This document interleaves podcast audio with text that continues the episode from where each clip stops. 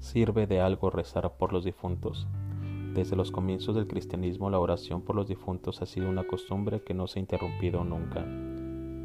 ¿Y por qué considero que aquellos que han dormido en Dios tienen gran gracia en ellos? Es por lo tanto un pensamiento sagrado y saludable orar por los muertos, que ellos pueden ser liberados de los pecados. En los tiempos de los macabeos, los líderes del pueblo de Dios no tenían dudas de afirmar la eficiencia de la oración ofrecidas por los muertos, para que aquellos que habían partido de esta vida encuentren el perdón de sus pecados y esperanza de resurrección eterna. Hay varios pasajes en el Nuevo Testamento que apuntan a un proceso de purificación después de la muerte. Es por esto que Jesucristo declara, y quien hable una palabra contra el Hijo del Hombre será perdonado, pero aquel que hable una palabra contra el Espíritu Santo no será perdonado en este mundo ni en el que vendrá.